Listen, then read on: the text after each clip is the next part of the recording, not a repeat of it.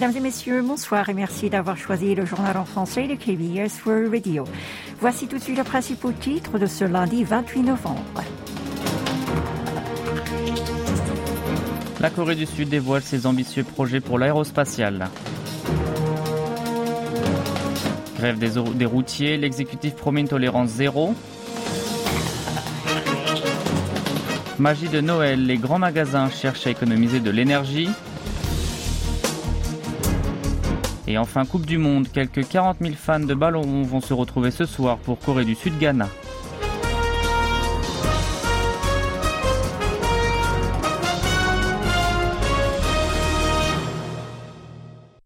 La Corée du Sud accélère ses efforts dans le domaine de l'exploration spatiale. Le ministère des Sciences et des Technologies a annoncé avoir mis sur pied une équipe chargée de créer une agence aérospatiale nationale, une sorte d'équivalent sud-coréen de la NASA.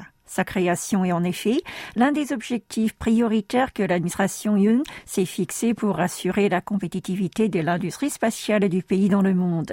L'équipe chargée de cette tâche réunit des représentants de sept ministères et institutions concernées et est dirigée par le directeur Cho du ministère des Sciences et des Technologies. Par ailleurs, le président de la République a dévoilé cet après-midi la feuille de route nationale pour l'économie spatiale du futur. Le plan couvre les missions que la Corée du Sud s'est fixée pour devenir une puissance spatiale d'ici 2045. Yoon Song-yeol affirmait que le pays développerait son propre engin spatial pour pouvoir réaliser la mission sur la Lune d'ici cinq ans et exploiter ses ressources à partir de 2032. Il a également promis un atterrissage sur Mars d'ici 2045, l'année qui marquera le centième anniversaire de la libération de la Corée de la colonisation japonaise. Le numéro un sud-coréen a souligné que dans l'avenir, les nations qui ont une vision en matière spatiale porteront l'économie mondiale et résoudront les problèmes auxquels est confrontée l'humanité.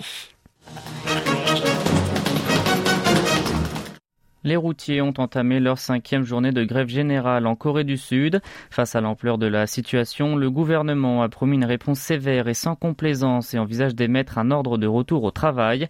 L'exécutif a d'abord relevé le niveau de l'état d'urgence à grave, le stade le plus élevé. C'est la première fois qu'une telle situation a été décrétée dans le secteur du transport terrestre de marchandises du pays. Le gouvernement a justifié sa décision en invoquant que le débrayage des camionneurs s'est étendu à tout le territoire et continue de provoquer des perturbations dans les principales infrastructures de la chaîne logistique. En outre, le centre de gestion des catastrophes, placé sous la tutelle du ministère de l'Intérieur, s'occupera désormais de coordonner la gestion de la situation au niveau interministériel.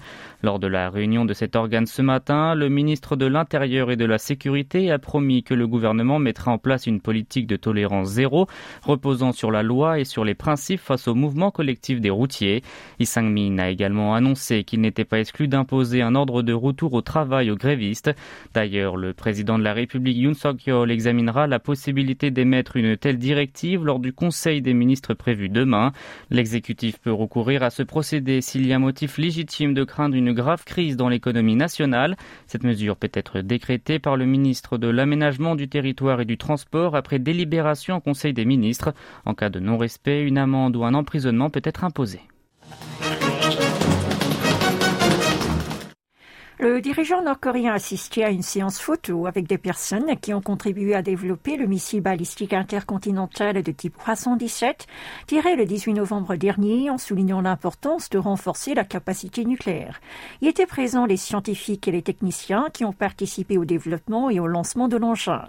Un visage attire également l'attention. Il s'agit de celui de Kim Joo-hee, la fille de Kim Jong-un.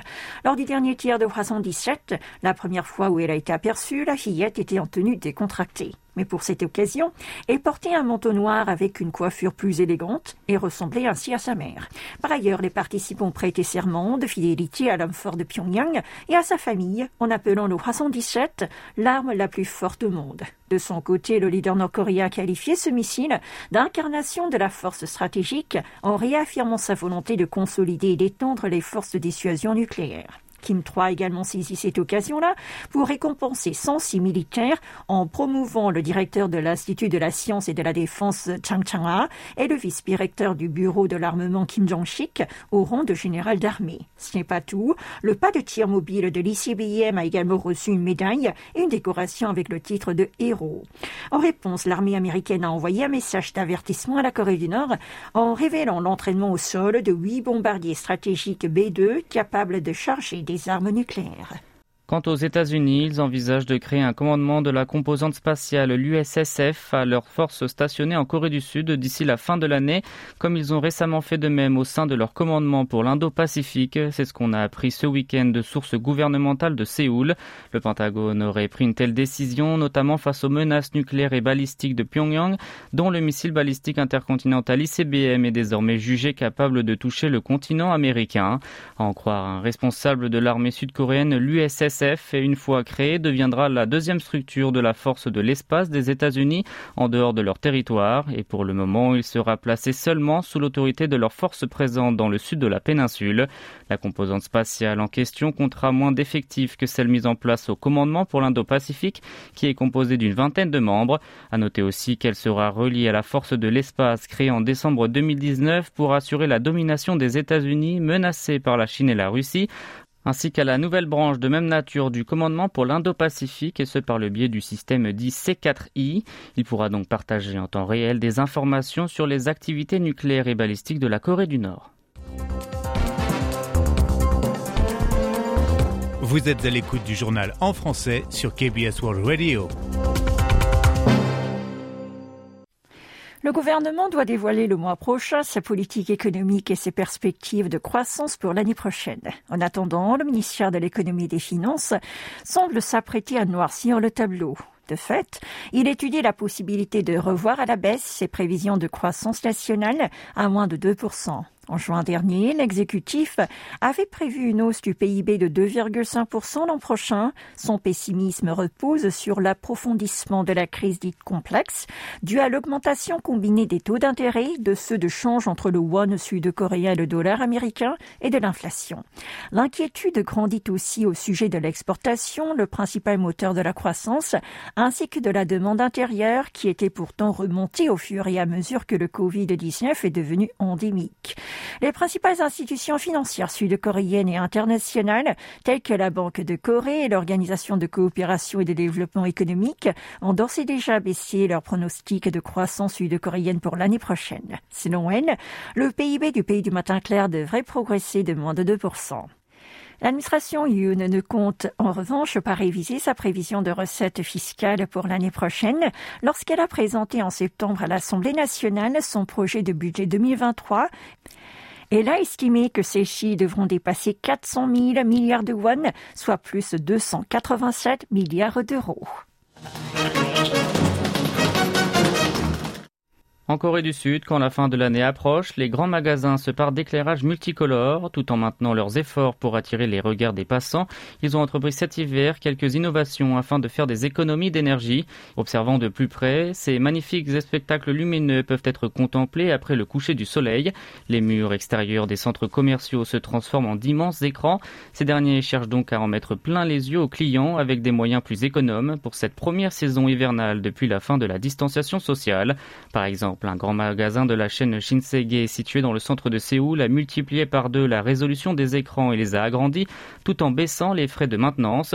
Ce gain énergétique s'explique par l'utilisation de lampes électroluminescentes d'ailes moins consommatrices d'électricité et du recyclage du cadre sur lesquels ils ont accroché ces ampoules. Selon une responsable de l'établissement, cette démarche s'inscrit dans les efforts de lutter contre le réchauffement climatique. Les grands magasins sud-coréens s'ingénient ainsi à la fois pour attirer plus de clientèle et économiser de l'énergie dans un contexte de flambée des prix des énergies. Ces dispositifs sont également mis en place pour rivaliser avec les plateformes de vente en ligne en fournissant des expériences différentes et uniques. C'est l'une des raisons pour laquelle ils tiennent particulièrement à la décoration de leurs bâtiments. Parallèlement à cela, afin d'éviter des mouvements de foule massifs, un système d'attente en cas de trop grand nombre de clients a été adopté tout en embauchant davantage d'agents de sécurité. Et pour terminer, un autre grand jour est arrivé. Ce soir, c'est le deuxième match de la Corée du Sud à la Coupe du Monde au Qatar. Cette fois-ci, les footballeurs sud-coréens rencontreront les Ghanéens dans le groupe H.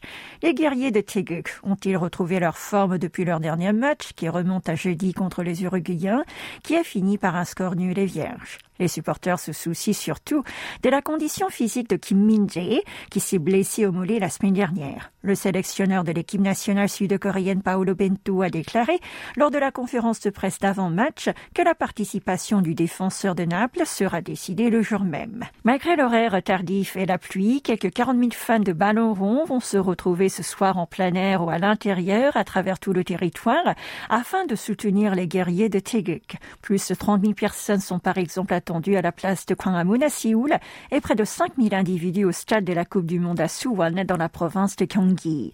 Bien qu'aucun accident ne se soit produit jeudi dernier lors du premier match du mondial contre l'Uruguay, des mesures de précaution strictes continuent d'être prises étant donné que la Corée du Sud est toujours sous le choc de la tragédie d'Halloween à Itaewon qui a fait plus de 150 morts.